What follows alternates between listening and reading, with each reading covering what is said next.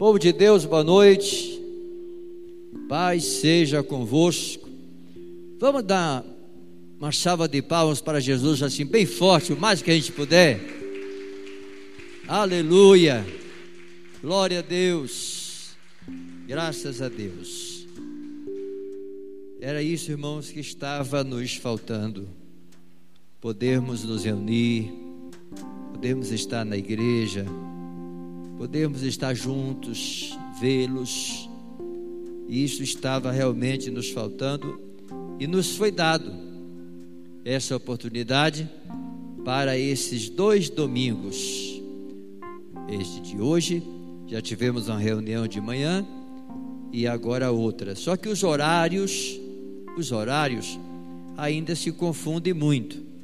De manhã é às nove horas e à, tarde, à noite, às 17. E também nesta hora, nós temos é, o culto sendo transmitido é, pela plataforma do YouTube, onde muitos estão assistindo porque são impossibilitados de estarem aqui, ou por causa da idade, ou por causa de doenças já pré-existentes ou as crianças. A mãe não vem com a criança porque a criança não vai ficar sentada quietinha do lado dela. Se puder, se ficar, até que poderia, mas ela não fica, quer interagir com as demais crianças. Aí você imagina, os idosos de 50 e 9 anos a 13 é a faixa etária que pode vir. Se alguém tem algum problema, já não vem. Se tem criança, também já não vem. E a gente vai aí somando com aqueles também que não querem vir porque tem medo de vir e de serem contagiados. Também tem esses. Mas louvado seja Deus por vocês, heróis, heroínas que não contaram com nada disso, está dentro da faixa etária e estão aqui nesta noite. E também para aqueles que estão acompanhando aí pela internet, que Deus abençoe você, que Deus fale fortemente ao seu coração através desta palavra que nós vamos ler, que está no livro de Segundo Reis, Segundo Reis, capítulo 6. É uma história até que nós já ouvimos falar, porém, ela traz alguns ensinamentos para nós. Por isso que é maravilhoso podermos estar ao vivo com vocês. Porque a gente pode falar com mais, com mais liberdade, podemos falar é, vocês ouvindo ao mesmo tempo, em tempo real, e isso é bom demais. E nos interagir aqui com esta palavra. A palavra de Deus, segundo Reis capítulo 6, e também o verso 6. Os discípulos dos profetas disseram a Eliseu: Como vês, o lugar onde nos reunimos contigo é pequeno demais para nós. Vamos ao Rio Jordão, onde cada um de nós poderá cortar um tronco para construirmos ali um lugar de reuniões. Disse Eliseu: podem ir. Então um deles perguntou: Não gostarias de ir com os teus servos? Sim ele respondeu e foi com eles. Irmãos, olha como as coisas acontecem. Como as coisas são interessantes para aprendizado de nossa vida. Decorrer da conversa, do pedido, da permissão de Eliseu, eis, eis, que se dirige a um e diz: Não gostaria de ir com os teus servos? Sim, ele respondeu e foi com eles. foram ao Jordão e começaram a derrubar árvores. Quando um deles estava cortando um tronco, o ferro do machado caiu na água. E ele gritou: Ah, meu senhor, era emprestado. O homem de Deus perguntou: Onde caiu? Quando o homem lhe mostrou o lugar, Eliseu cortou um galho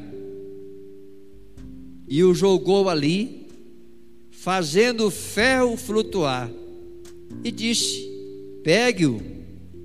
O homem esticou o braço e pegou. Olha que palavra que a gente já, já até ouviu falar. Eu fiquei aqui pensando não seria deste que foi perguntado se não queria ir, que o machado era emprestado e ele estava com receio de ir e de acontecer alguma coisa? Vamos aqui só imaginar, raciocinar. Porque se fosse, ele já estava com pressentimento ele já estava imaginando que pudesse isso acontecer. Isso na vida nossa, isso no dia a dia, é muito real, viu gente? É muito real. É muito real quando o esposo, por exemplo, diz que vai fazer algo, mas algo que não está muito certo, não é tão conveniente, não é tão necessário. E a esposa diz: Olha, Fulano, não faça isso. Fulano não vai. É um conselho, não é uma coisa sem cabimento, não. É um conselho, não vai. Eu vou, eu vou sim, eu vou, eu vou. Fulano, não vai, não precisa ir. Mas eu quero ir, eu vou. Vocês já perceberam que sempre dá errado? Sempre uma coisa dá errado? Pois é. Se este homem é este, que já tinha um pressentimento, porque o machado era emprestado, ele já pensava assim: ó, imagine eu cortando essas árvores e esse machado cai na água, o que é que eu vou fazer? Não é meu, eu não tenho outro para devolver, para dar, é emprestado. Muito bem, meus irmãos, essa é a história. Agora que vocês ouçam aqui, dentro desta história, algo impressionante, algo muito maravilhoso que nós sabemos que a escola, que a casa de reuniões, de ensinamento dos discípulos do profeta Eliseu, o espaço estava ficando pequeno, todos nós sabemos. Teria que fazer um espaço maior, teria que construir um espaço maior. E eis que eles propuseram ao profeta, dizendo que deveria fazer um espaço maior, cortar árvores, se o profeta permitia.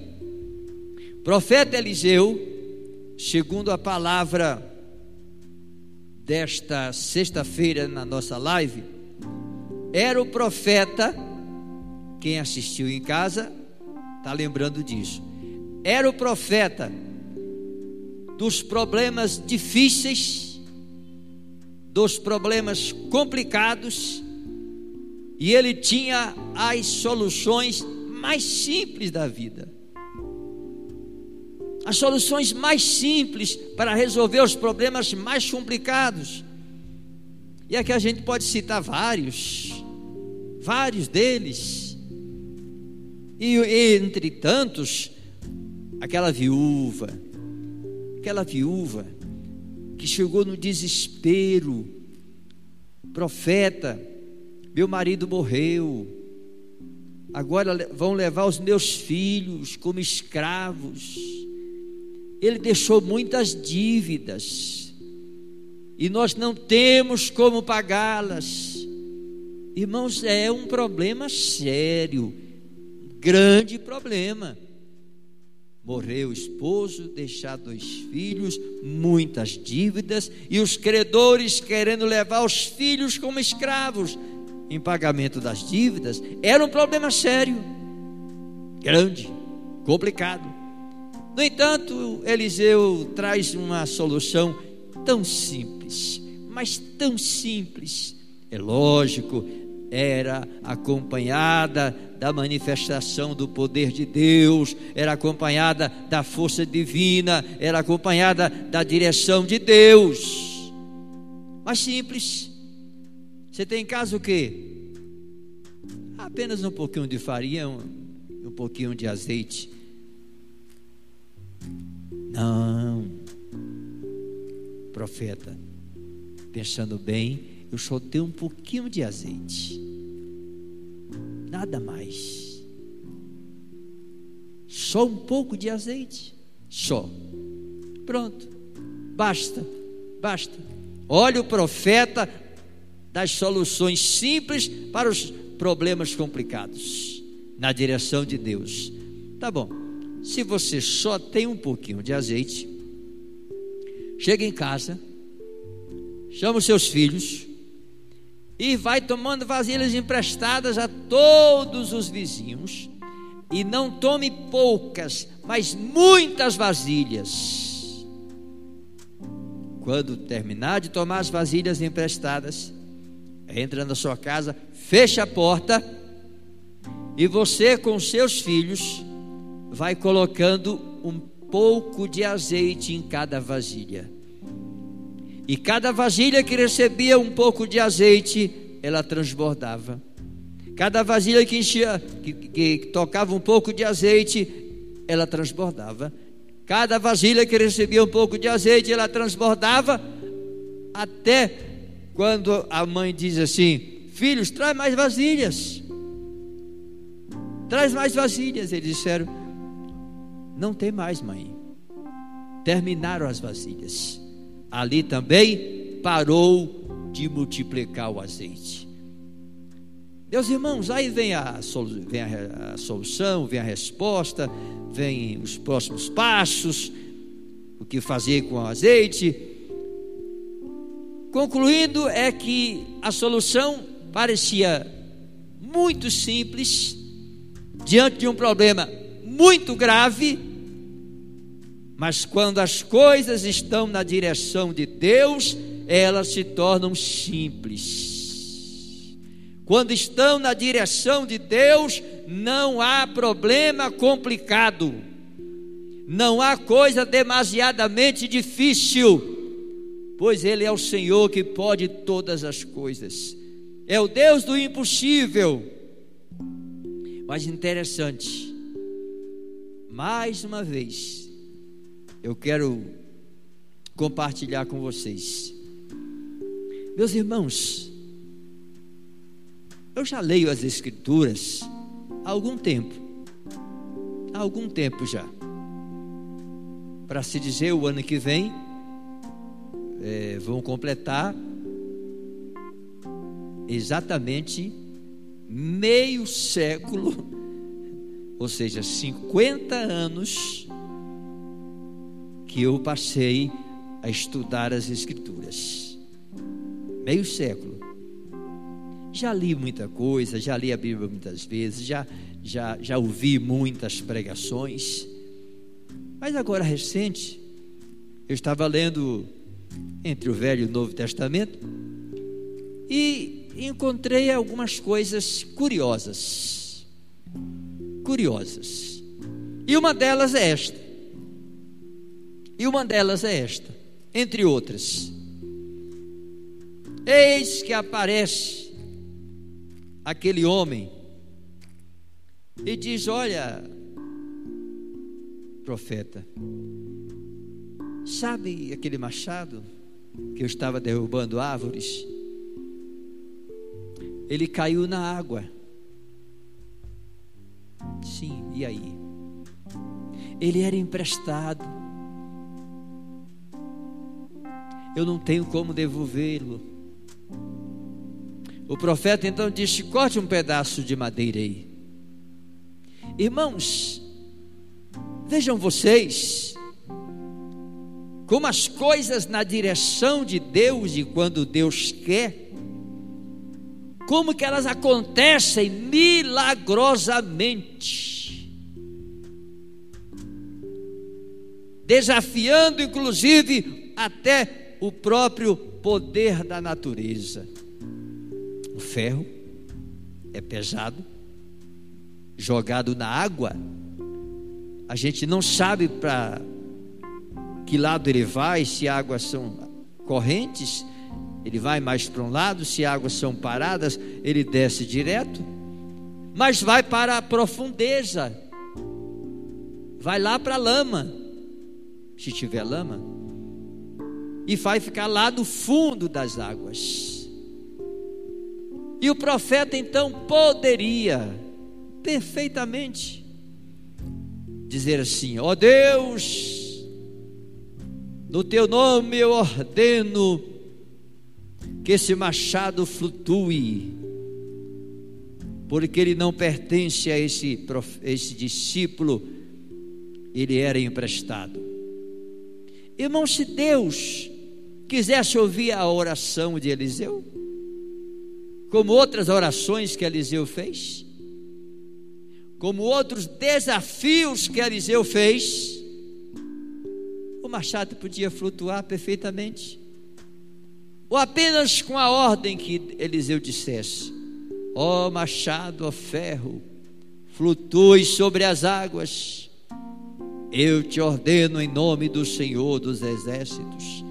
Também poderia acontecer mas olha o que ele usa.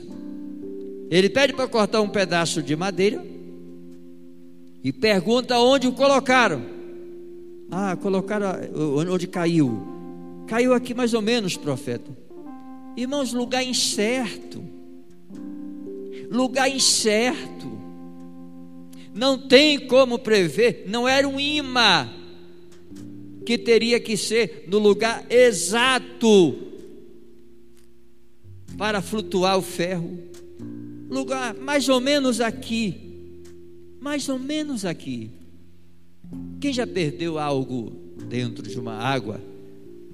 Dentro de uma barragem, dentro de um rio? Você sabe que pode cair aqui e a correnteza levar para longe. Ou até mesmo a água parada também, o movimento, pode levar para lugar bem mais distante, não ficar exatamente direto no lugar que caiu. Mas mais ou menos aqui, profeta. E ele pegou um pedaço de madeira e estendeu apenas isso na direção de Deus. A coisa mais simples da vida, estendeu aquele pedaço de madeira e de repente o machado flutuou. Ele disse: Agora o mais difícil Deus fez. Agora você faz sua parte, estica sua mão, seu braço e pega o machado. E assim ele fez. Gente, que coisa extraordinária. O machado contrariar completamente a lei da natureza, flutuar, sair do, do, do fundo da água e subir. Descer é fácil. Tem gente que diz eu sei nadar igual pedra. Vocês entendem o que é isso, esse ditado, né? Sei nadar igual pedra. É descer para as profundezas. Assim o machado desceu, mas também assim subiu. Pelo milagre, pela madeira, pela ordem do profeta pela forma simples de resolver a questão através da direção de Deus. Machado flutuou. Mas vamos, irmãos, aqui agora uma questão. Isso tem vários significados. Nem sempre, nem sempre na nossa vida o machado vai flutuar. Você sabe o que quer dizer isso? Que nem sempre aquele problema vai ser resolvido. Nem sempre aquela situação vai ser resolvida daquele jeito. Nem sempre. E por isso nós vamos deixar de acreditar em Deus? Não. E por isso nós vamos deixar de continuar confiando em Deus? Também não. Também não, independente, independente se o machado vai flutuar ou não vai flutuar, porque os propósitos de Deus, os propósitos do Senhor, são completamente diferentes dos nossos propósitos. E tem mais, e tem mais. Leia, medite em casa, você está aqui nesta noite e que está nos acompanhando aqui pela, pela live.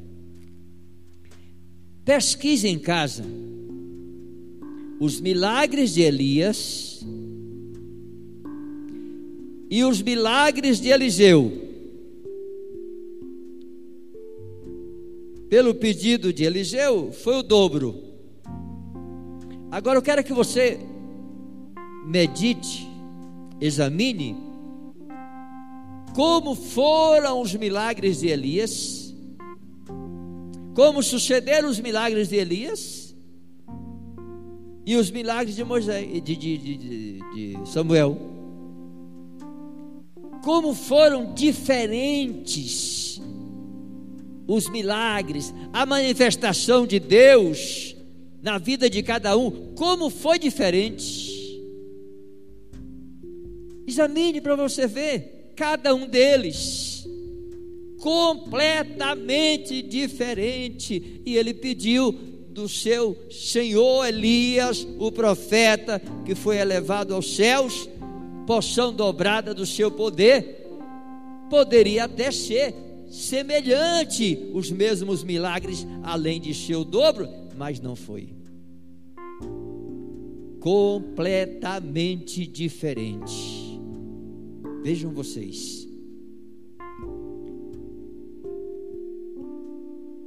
Se os propósitos de Deus são diferentes dos nossos,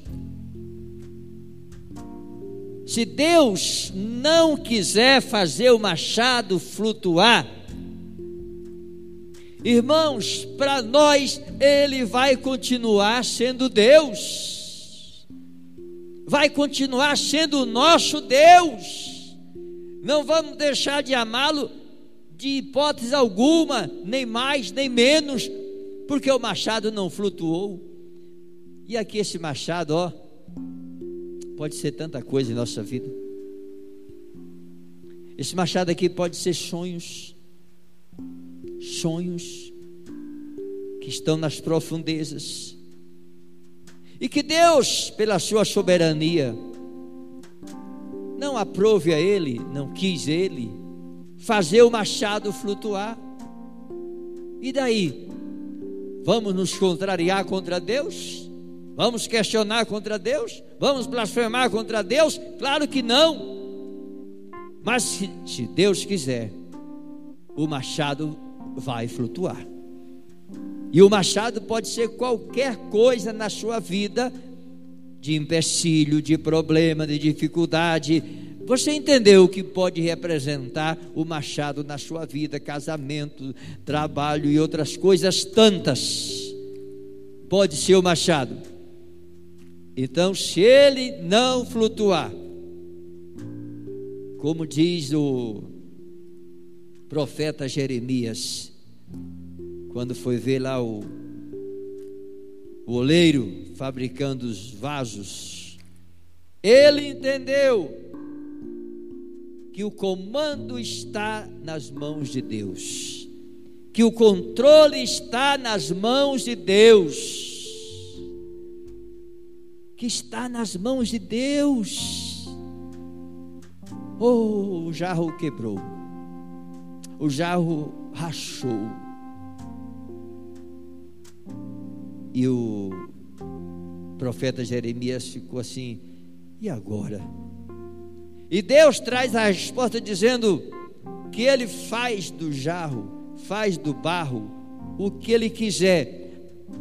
O oleiro amassou tudo de novo e fez outro jarro.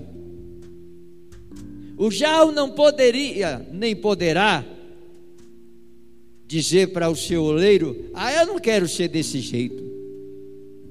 Ah, eu quero ser um jarro diferente. O barro,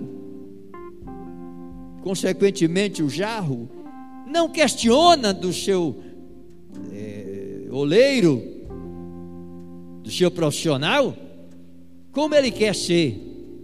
O oleiro que determina como deve ser o jarro. Assim somos nós na mão de Deus. É Deus que determina o que devemos ser. É Deus que determina como deve ser. E nós vamos continuar servindo a Ele, amando a Ele, buscando a Ele, orando, lendo Sua palavra, do mesmo jeito. O problema, a situação, que representa um machado nas profundezas das águas, não flutuou? Continue servindo a Deus. Continue fazendo a obra de Deus. Continue amando a igreja, amando a Deus, vindo à igreja, agora que nós temos essa liberdade desses outros dois cultos no domingo que vem. Convença alguém da faixa etária permitida para vir, pois Deus tem muito mais para falar conosco.